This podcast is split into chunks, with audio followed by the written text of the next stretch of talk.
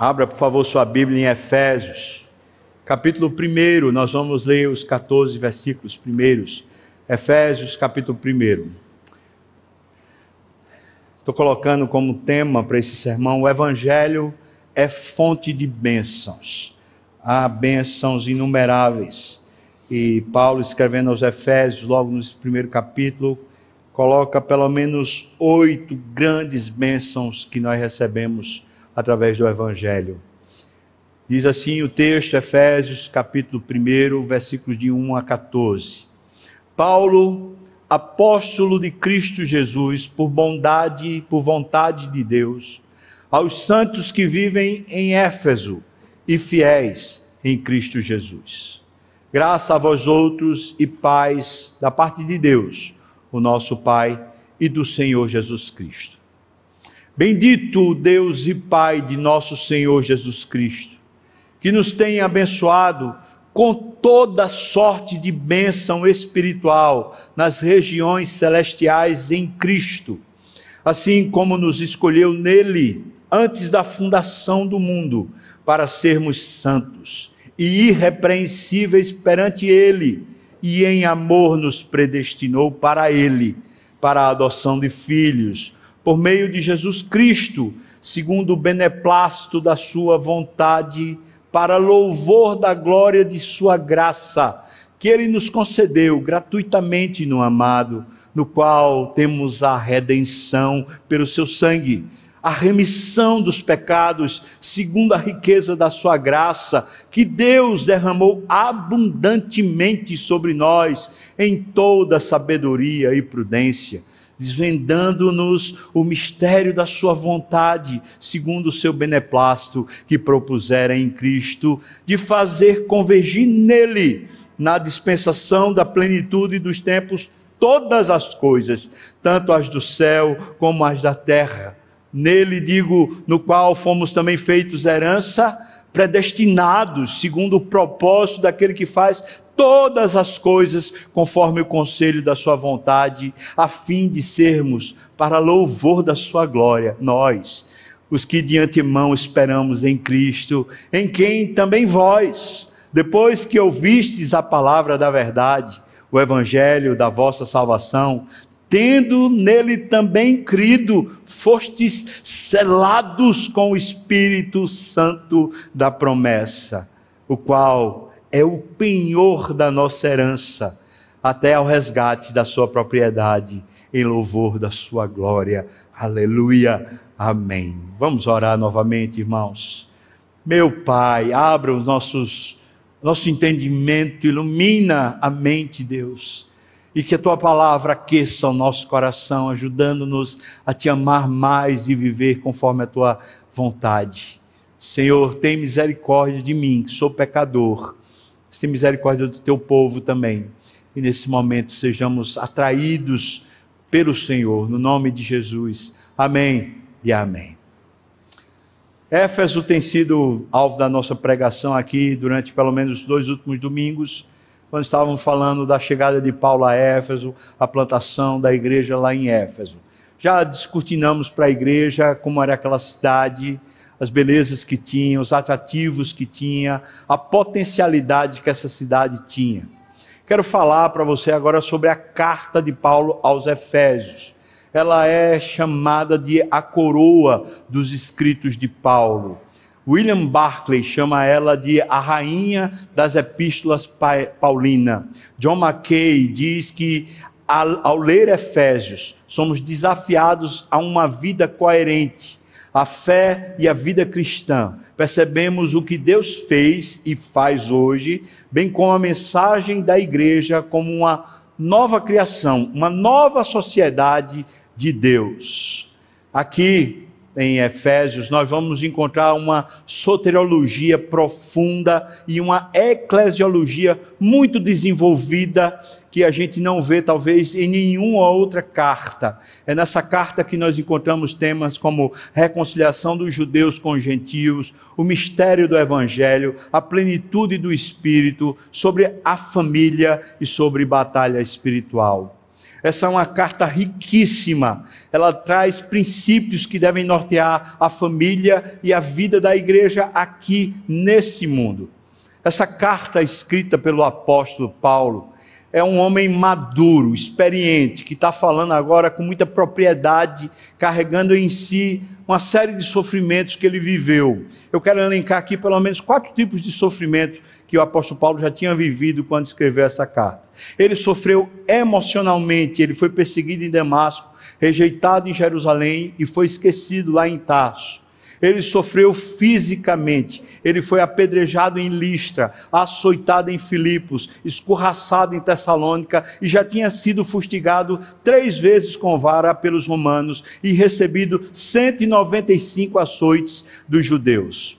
Ele sofreu moralmente, ele foi enxotado de Bereia, chamado de tagarela em Atenas, e foi tido por impostor lá em Corinto. Ele foi preso em Jerusalém e acusado em Cesareia. Ele também sofreu circunstancialmente. Ele enfrentou feras em Éfeso, um naufrágio avassalador ao dirigir-se a Roma, e ele foi picado por uma serpente lá em Malta. Esse homem que foi testado, fustigado, sofreu em todas as dimensões que um ser humano pode sofrer, é o homem que está trazendo para nós uma elucidação muito poderosa sobre o que é viver o Evangelho e o que é a igreja do Senhor Jesus. Ele, longe de estar triste porque ele está preso, longe de estar apático ou desanimado, parece que houve uma renovação espiritual enquanto ele está nessa cadeia em Roma, o seu coração se acende e então ele se auto-intitula de prisioneiro não de César, mas ele é prisioneiro de Cristo Jesus, ele é prisioneiro do Senhor e ele é embaixador do Senhor Jesus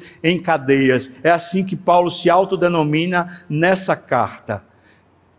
Curtis Van Gaal, ele diz: a carta aos Efésios alcança um campo mais vasto do que qualquer outra epístola do Novo Testamento, com exceção talvez da carta para os Romanos. Ela abrange os judeus e os gentios, o céu e a terra, o passado e o presente e os tempos futuros. Essa carta tão poderosa, ela é escrita para uma igreja que precisava entender como funcionar como igreja no mundo. E tem que começar a partir do Evangelho. Nunca é pouco a gente aprender, conhecer sobre o Evangelho. O que é o Evangelho? O Evangelho é a obra de Cristo que nos salva. Isso é a mensagem, é o Evangelho. Portanto, Paulo, quando começa essa carta, já na sua saudação, ele diz que ele é apóstolo, dizendo que tem uma autoridade apostólica que procede de Jesus Cristo e também de Deus Pai. Depois ele diz que o destinatário é, são os Efésios, mas também aos fiéis. Portanto, muitos eruditos falam que essa carta era uma carta circular, não era apenas para a igreja em Éfeso. E ele então, na saudação, diz o resultado ou os resultados do Evangelho. Ele diz que a graça e a paz, a graça é a raiz onde nós somos plantados, é o lugar que tem um fundamento para o nosso crescimento espiritual. É desfrutar e entender a graça que nos é apresentada pela obra de Cristo, que nos faz crescer. Mas os frutos dessa árvore que está enraizada na graça chama-se paz a paz é a reconciliação com Deus, e essa reconciliação com Deus traz uma reconciliação com a vida. Pessoas que estão de bem com Deus, elas estão de bem com a vida. Mesmo nas circunstâncias mais difíceis, o coração tem uma plenitude, tem uma alegria, tem uma satisfação. Portanto, Paulo traz a salvação como graça e paz. Ele diz isso e no versículo 3 ele fala: Bendito Deus e Pai de nosso Senhor Jesus Cristo, que nos tem abençoado. Portanto, ele coloca como um presente contínuo, como ato contínuo de Deus derramar bênçãos sobre a igreja. E ele diz que essas bênçãos têm nos alcançado nas regiões celestiais em Cristo. Alguns vão entender assim, bom, então não está chegando aqui na terra. Mas ele faz questão de dizer no versículo 6 que nós estamos assentados. Ele diz no versículo 6: nos fez assentar nos lugares celestiais em Cristo Jesus. A posição do crente, o, o lugar onde o crente vive, Conquanto ele tem os pés na terra, seu coração não é mais da terra, sua mente não é mais terrena, ele tem a mente de Cristo e a graça de Deus faz com que isso inunde tanto os seus propósitos, seus desejos, seus sonhos, sua satisfação, suas emoções. Ele está encharcado do céu, portanto, o coração dele está assentado nas regiões celestiais, ele espiritualmente está vivo, ele tem uma relação direta com o próprio Deus através do Espírito Santo. Então, Paulo está dizendo que essas bênçãos que nos têm sido dadas continuamente elas são dessa dimensão, elas são dessa atmosfera, a atmosfera do céu. Portanto, o crente que está bem conectado com Cristo, o crente que está muito satisfeito com a obra de Cristo, ele tem no seu coração um montão de bênção que é contínua, ato contínuo de Deus sendo derramado sobre sua vida. A grande questão que se pode levantar é: meu Deus, isso é realidade?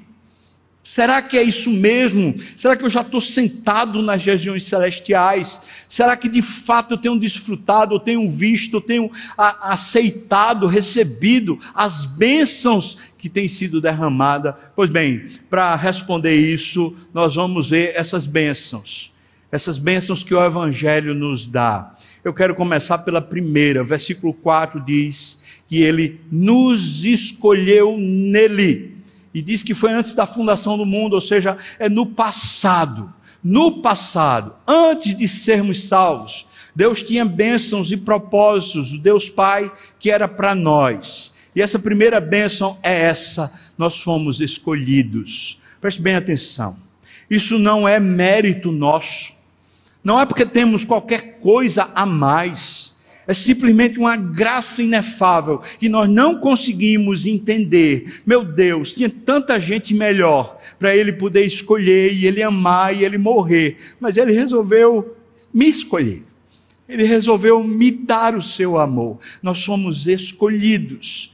O propósito, diz o versículo 4, é para sermos santos e irrepreensíveis. Veja, não é para termos santidade, é para sermos, ou seja, é uma mudança de caráter, é uma mudança de identidade, sermos santos. Não é comportamento, a gente está falando de uma nova criação nós fomos mudados, nós éramos mortos nos nossos delitos e pecados, nós éramos por natureza filhos da ira, nós éramos escravos do pecado. Quando Cristo nos salva com a sua obra bendita, ele nos arranca disso e nos coloca numa nova posição, com uma nova natureza. Agora nós temos a natureza de Deus, nós somos criados em Cristo Jesus pelo próprio Deus e assim nós temos então uma nova dimensão para viver.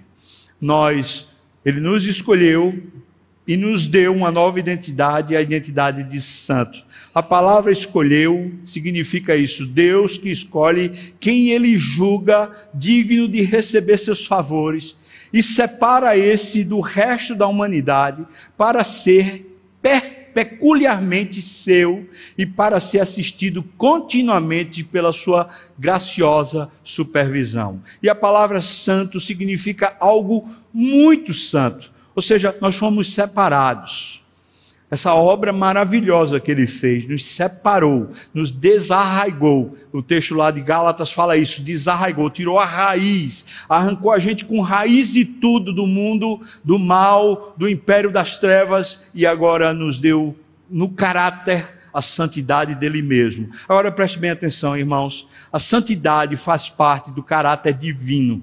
Não há nenhum outro ser no universo que possa dar santidade. E, portanto, a santidade não pode ser alcançada por esforço. Nós não conseguimos contribuir na santidade. O que nos foi dado para sermos é a santidade do próprio Deus. Portanto, imagine esse privilégio.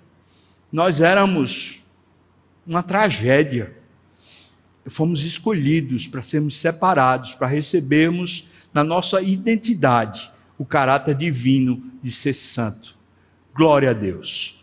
Segunda bênção, versículo 5, ele nos predestinou para ele. Veja só, nós sabemos qual é a bênção, nós somos predestinados, ou seja, a palavra predestinar significa predeterminar, decidir de antemão, mas Qual o propósito?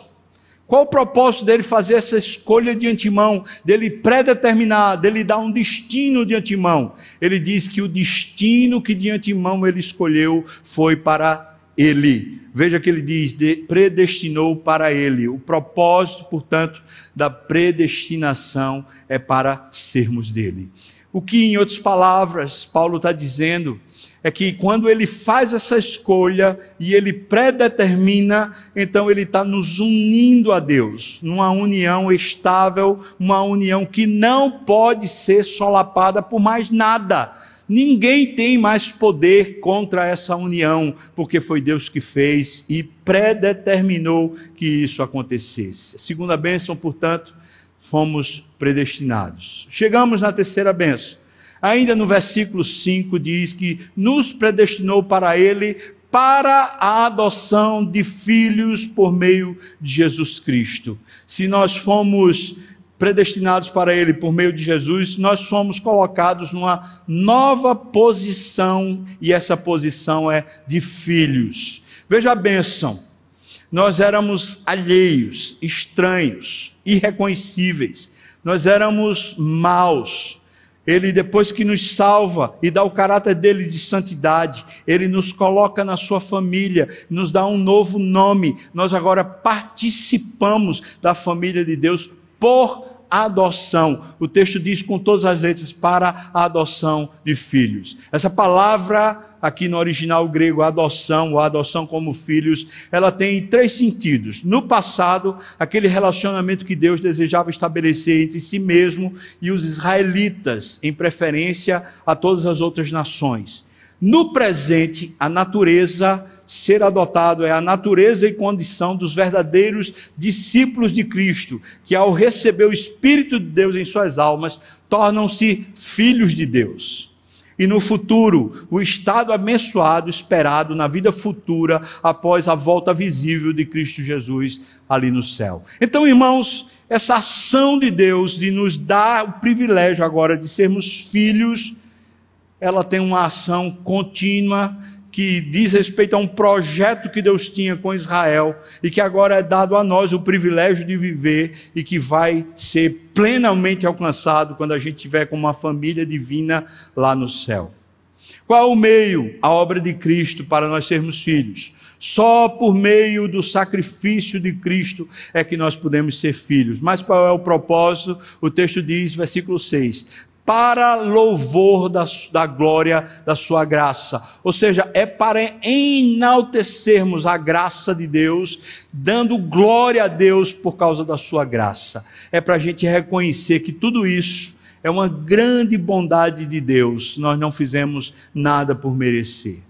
Quarta bênção, agora na cruz se nós temos as bênçãos que foram no passado e que nos alcançam hoje no presente, agora nós temos a bênção, a bênção que acontece lá na cruz. A quarta bênção, versículo 7 diz: Em Cristo nós temos a redenção pelo seu sangue.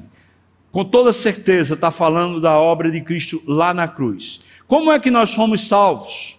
Nós fomos salvos através de uma redenção.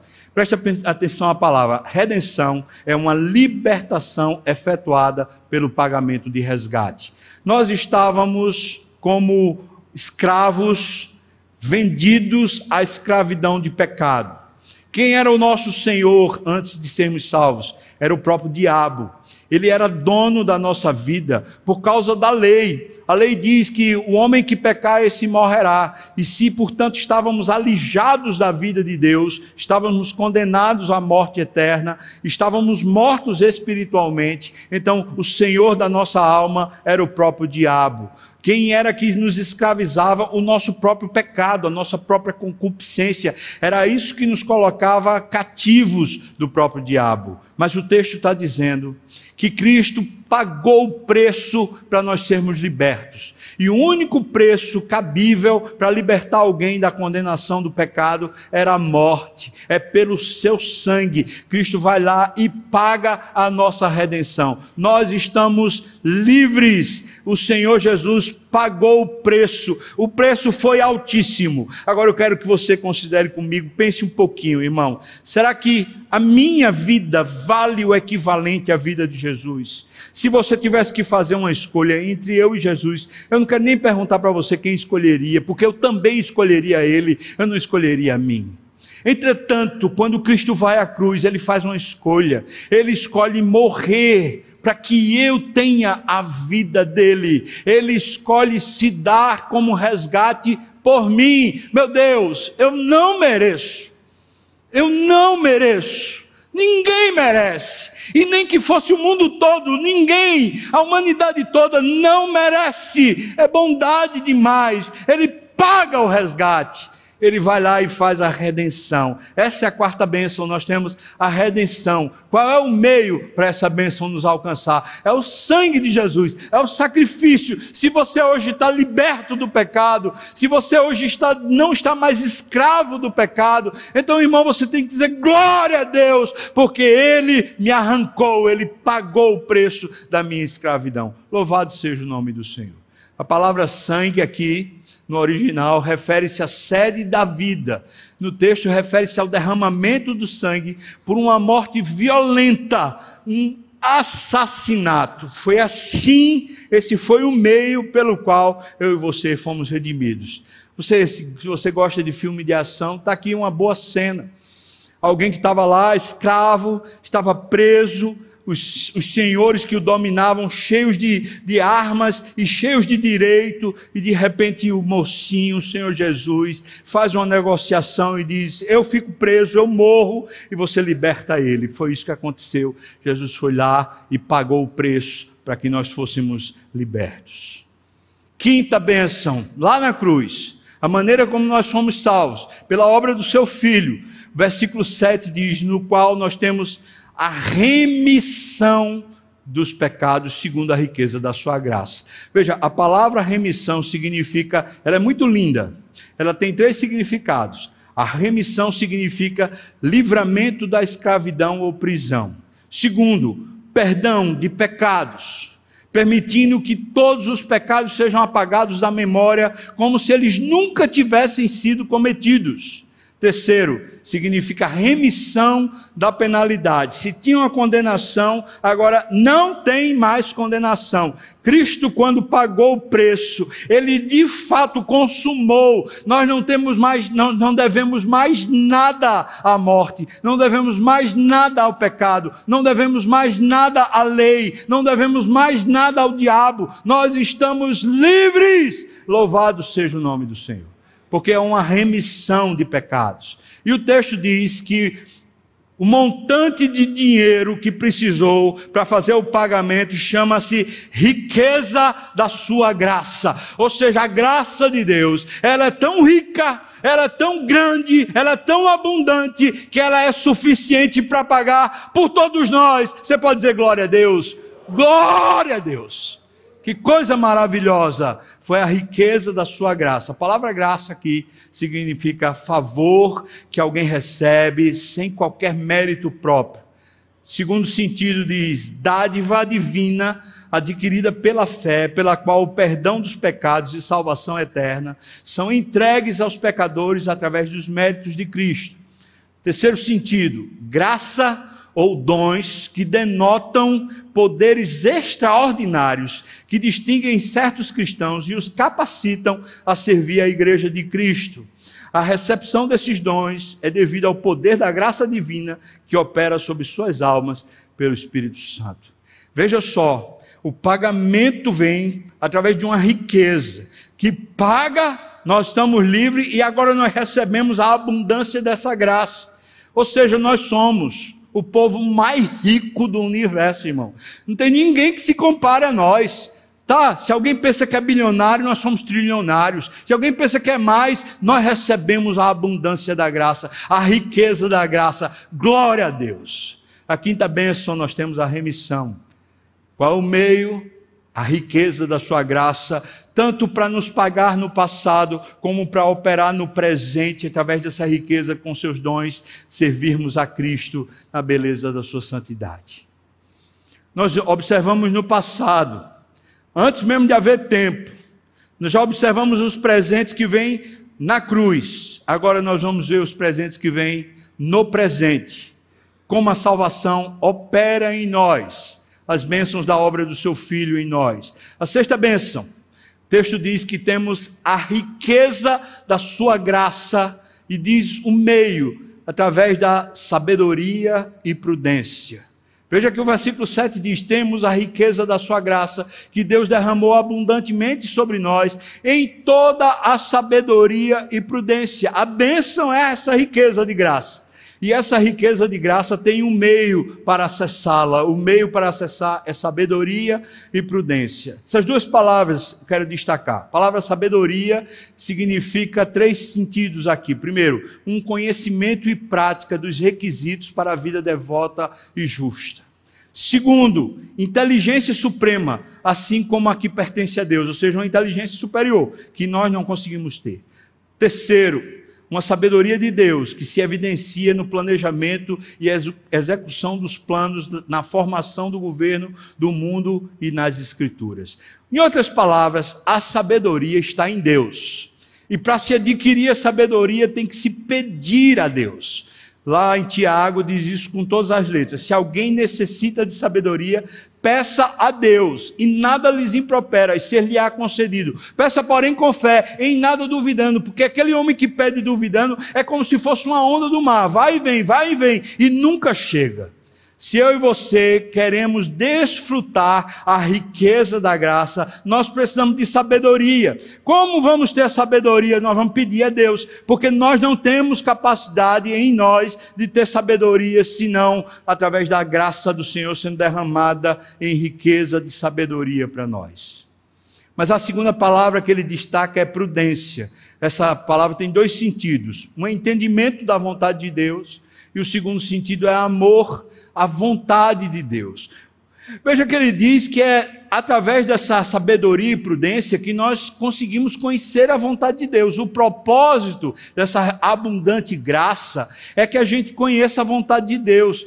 Tantos cristãos que falam assim: ah, não sei qual é a vontade de Deus, eu não sei qual é a vontade de Deus. Pois bem, Paulo está dizendo como você e eu podemos conhecer a vontade de Deus. Peça a Deus sabedoria, peça a Deus prudência. Essa prudência é um amor pela vontade de Deus, largando o amor que você tem à sua própria vontade, aos seus próprios projetos. Ou seja, é um esvaziamento de si mesmo e um preenchimento da presença de Deus por meio do Espírito. É uma troca, uma substituição que faz a gente florescer, faz a gente crescer abundantemente. Portanto, o meio é sabedoria e prudência, mas o propósito é para, versículo 9, desvendando-nos o mistério da sua vontade. Se a vontade de Deus permanece misteriosa, certamente não é porque a abundância da graça é escassa. Pelo contrário, a graça é uma riqueza celestial incomensurável. Mas nós precisamos de prudência e nós precisamos de sabedoria para entrarmos lá. Mas a sétima bênção a sétima bênção agora não está falando do presente, mas está falando do futuro. E o texto diz que, conquanto isso aconteça hoje, a realidade suprema disso é no futuro. Versículo 11 diz: Fomos também feitos herança. Veja, herança. A palavra herança aqui é fazer um quinhão, uma herança, uma posse particular. Eu quero destacar esse termo, uma posse particular. Nós somos feitos quando Cristo paga nossa, nosso pecado e nos liberta do maligno, e nos dá a riqueza da sua graça, e nos dá o potencial de conhecer a sua santa e doce vontade, e nós somos feitos a partir daí propriedade particular, pessoal, única, exclusivamente de Deus. Agora eu sou de Deus. Ele me tomou, ele pagou o preço devido, ele fez tudo o que era necessário a fim de que eu fosse dele. Esse é o meu maior privilégio. Deus resolveu me ter. Deus resolveu, eu, que no outro tempo era contrário a ele, que era filho da ira, agora eu sou a herança de Deus. O versículo diz, versículo 11: fomos feitos heranças predestinados segundo o seu propósito. Ou seja, o meio para sermos feitos herança é justamente essa predestinação do propósito de Deus. Predeterminado o propósito de Deus que era sermos dele. Ora, quando nós fomos feitos, a humanidade foi feita, o homem foi feita para ser a imagem de Deus, ou seja, um relacionamento íntimo, teorreferente, o homem com Deus, o homem de Deus, vivendo para Deus. E perdemos isso na queda, e agora a obra de Cristo restaura isso, fazendo a gente ser propriedade de Deus. Portanto, a predestinação, ou predeterminar, é para sermos o, o propósito é para sermos dele, para sermos feito herança, propriedade exclusiva de Deus. E o texto diz, desculpa, o meio é a predestinação, e o propósito é sermos para louvor da sua glória. Versículo 12. Para sermos para louvor da sua glória. A palavra louvor significa aprovação, recomendação. Ou seja, nós somos feitos agora propriedade do Senhor, por meio de uma predeterminação de Deus, e agora que somos isso, isso se efetua em nós para sermos, mais uma vez, caráter, não é uma coisa de obra, de tentativa, mas é aquilo que Deus faz a gente ser agora, louvor, ou seja, uma aprovação de Deus, aprovados por Deus e que o mundo, a partir de nós, também conhece a Deus por causa da aprovação de Deus, para louvor, para recomendação. Agora nós somos a carta de Deus escrita no mundo, os embaixadores de Deus no mundo. Agora nós não representamos mais nós mesmos, agora somos representantes oficiais, legítimos de Deus por causa da obra de Cristo. Portanto, nós somos para louvor, para aprovação e recomendação da sua glória. A palavra glória, doxa, ela é esplendor, é o brilho, como o da lua, como do sol, como das estrelas. Uma magnificência, excelência, preeminência, dignidade. Essa é a palavra doxa, glória. Ou seja, nós hoje somos aprovados por Deus para manifestarmos essa pujança de Deus, essa beleza de Deus, porque Ele nos inundou, agora nós estamos plenos e satisfeitos, então nós servimos de referência para o mundo.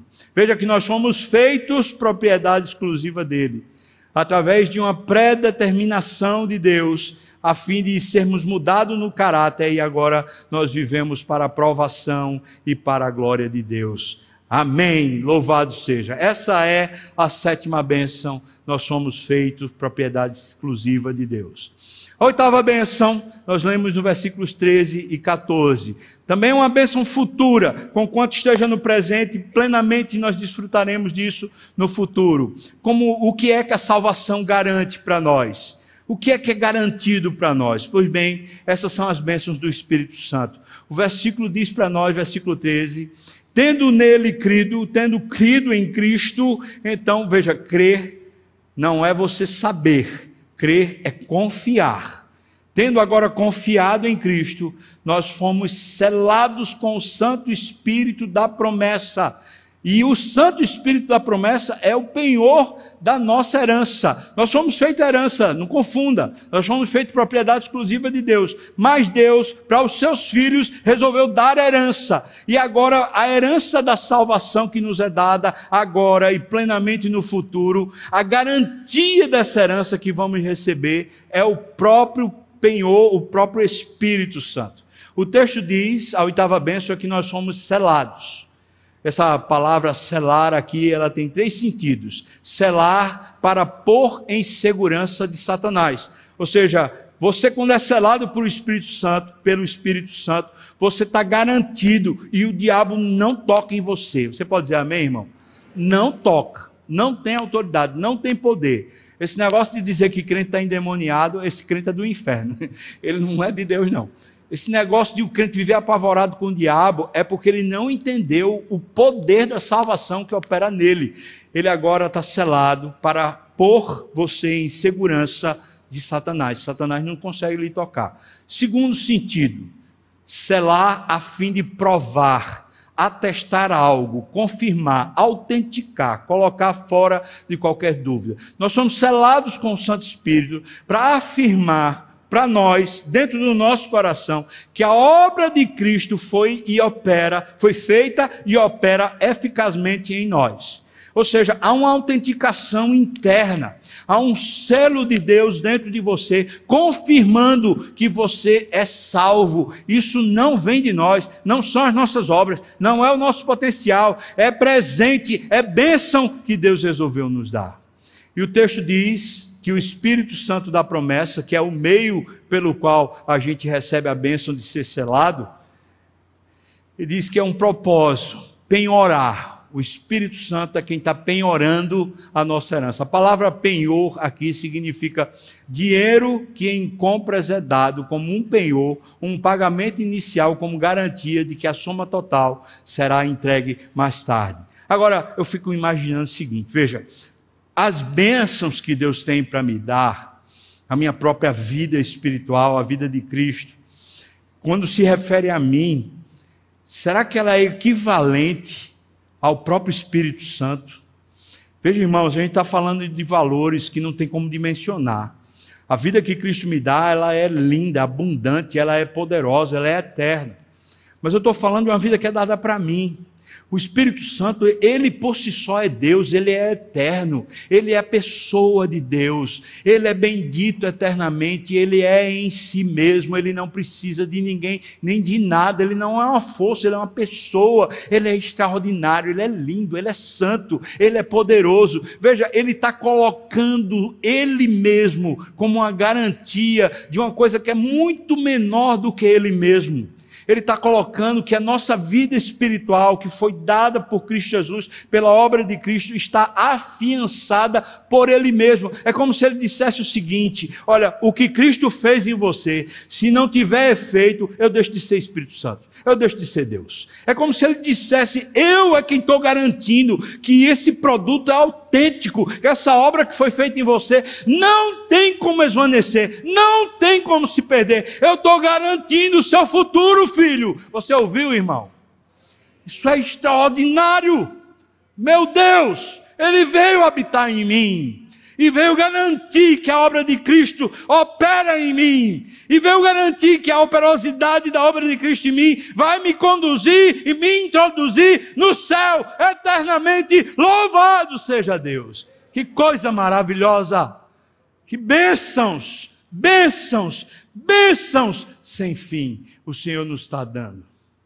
Pois bem, Efésios então está apresentando para nós as dimensões, como Deus, no, no, Pai, no Filho e no Espírito Santo, estavam alinhados, bem coordenados, para cada um, numa função específica, começar a agir para alcançar um miserável pecador, que sou eu, alcançar você. Veja só um esforço divino uma generosidade divina, um amor que nós não conseguimos medir, para nos alcançar, para nos tirar do estado de perdição e nos dar uma nova vida e um novo caráter, uma nova maneira de enxergar a vida, porque estamos habitando nas regiões celestiais em Cristo Jesus. Louvado seja Deus. Louvado seja Deus. Tudo isso está garantido, garantia do Espírito Santo. Quero concluir com uma palavra aqui que o Hernandes Dias Lopes diz. A nossa relação com Deus é uma relação de amor. Jesus é o noivo e a sua igreja é a noiva. E essa redenção, ele fala, tem três estágios.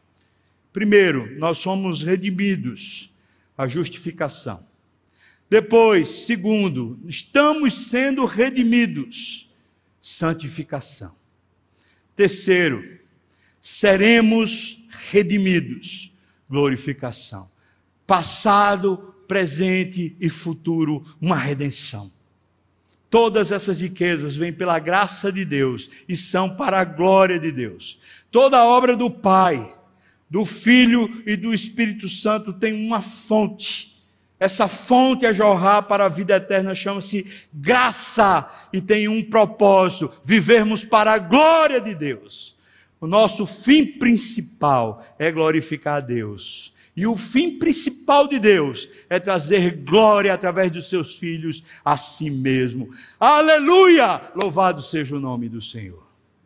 Que bênção inefável. Que maravilha. Meu Deus, me ajuda a desfrutar tudo isso. Me ajuda a me maravilhar com tudo isso. Me ajuda, Senhor, a contemplar a beleza e o poder dessa obra, para que meu coração se encha de amor.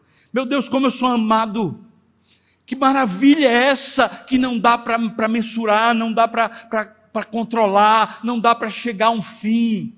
É Deus que lhe amou, irmão, lhe escolheu, predestinou, trouxe você para Ele, propriedade dele, mudou o seu caráter, deu agora uma riqueza insondável chamada graça, onde você está plantado, essa raiz suga da graça, poder espiritual, os frutos vêm, a paz, a reconciliação, ânimo, amor, alegria, paz, longanimidade, benignidade, mansidão, domínio próprio, Deus em nós, esperança da glória, aleluia, amém. Glória a Deus. Será que é suficiente? Será que é suficiente? Está precisando mais de quê? Eu olho para esse e falo, Deus me ajude, só isso, me ajude a, a, a usufruir me assentar nas regiões celestiais, desfrutar e aproveitar toda essa beleza que o Senhor produziu dentro de mim, a desfrutar esse amor, essa amizade, esse relacionamento vivo contigo. O Espírito Santo habita em você. Você já pensou nisso? Glória a Deus. Minha pergunta para você é: diante disso tudo, o que é que você faz? Qual é a sua reação diante disso tudo? Veja que em nenhum momento Paulo diz que fez, fez, fez e agora ele quer de você alguma coisa. Não estou perguntando se você tem alguma obrigação, porque não tem. Eu estou perguntando aqui diante dessa riqueza, dessas bênçãos incomensuráveis, qual é a sua reação? O que é que você diz para Deus? Eu sei o que eu digo para Deus. Eu digo para Deus, Senhor, eis-me aqui todo o meu ser. Meu Deus, todas as dimensões da minha vida, até as coisas que eu ainda, ainda, eu ainda reconheço em mim que não parecem agradar a Deus, não parecem ser santas, coisas feias, pensamentos feios, maneiras feias, personalidade, temperamento, coisas que eu queria abandonar, mas vez por outra aparecem de novo. Eu quero entregar é tudo a Deus, tudo Ele merece. Sabe por quê? Porque depois de ser amado desse tamanho, eu só consigo dizer: Deus, eu te amo, eu te quero, eu quero, Senhor. Como é que você reage? Qual é a sua reação? Se você, como eu, quer dizer para Deus, Senhor, eis-me aqui, toma minha vida nas tuas mãos, quero convidar você a ficar de pé, para a gente orar, agradecer e entregar a nossa vida ao Senhor mais uma vez. Depois, irmão, vamos cantar, adorar o Senhor, né? E que Deus abençoe muito você nessa caminhada. Ó oh, Deus, estamos de pé. É simbólico. É só uma maneira da gente tentar apresentar para o Senhor a nossa gratidão, o nosso amor Deus, te amamos, Senhor. É maravilhoso tudo o que o Senhor fez. Senhor, abra os meus olhos, abra os olhos dos meus irmãos para a gente ver. Senhor, abra o nosso coração para a gente sentir, sentir esse amor por nós, sentir as dimensões dessa graça em nós. Senhor, mexe os nossos pés, nossas mãos, nossa mente, para agirmos para a tua glória, vivermos para a tua glória, Senhor Deus. Toma-nos em tuas mãos. Nós queremos que tudo em nós traga glória ao teu nome, em gratidão, em alegria, em reconhecimento pela obra que o Senhor fez por nós. Bendito seja o teu nome, nos abençoa, nos ajuda, nós somos incompetentes, mas cremos que o Senhor é maior, é poderoso e faz muito mais. Tem misericórdia de nós, no nome de Jesus e que a graça do nosso Senhor e Salvador Jesus Cristo, o amor de Deus, nosso querido e amado Pai, a comunhão, o consolo, a bênção, o poder, o avivamento do Espírito venha sobre nós, povo do Senhor. Não só aqui e agora, mas até quando o Senhor voltar e nos tomar para si. Aleluia! Amém. Glória a Deus, irmãos. Deus abençoe. Vamos cantar.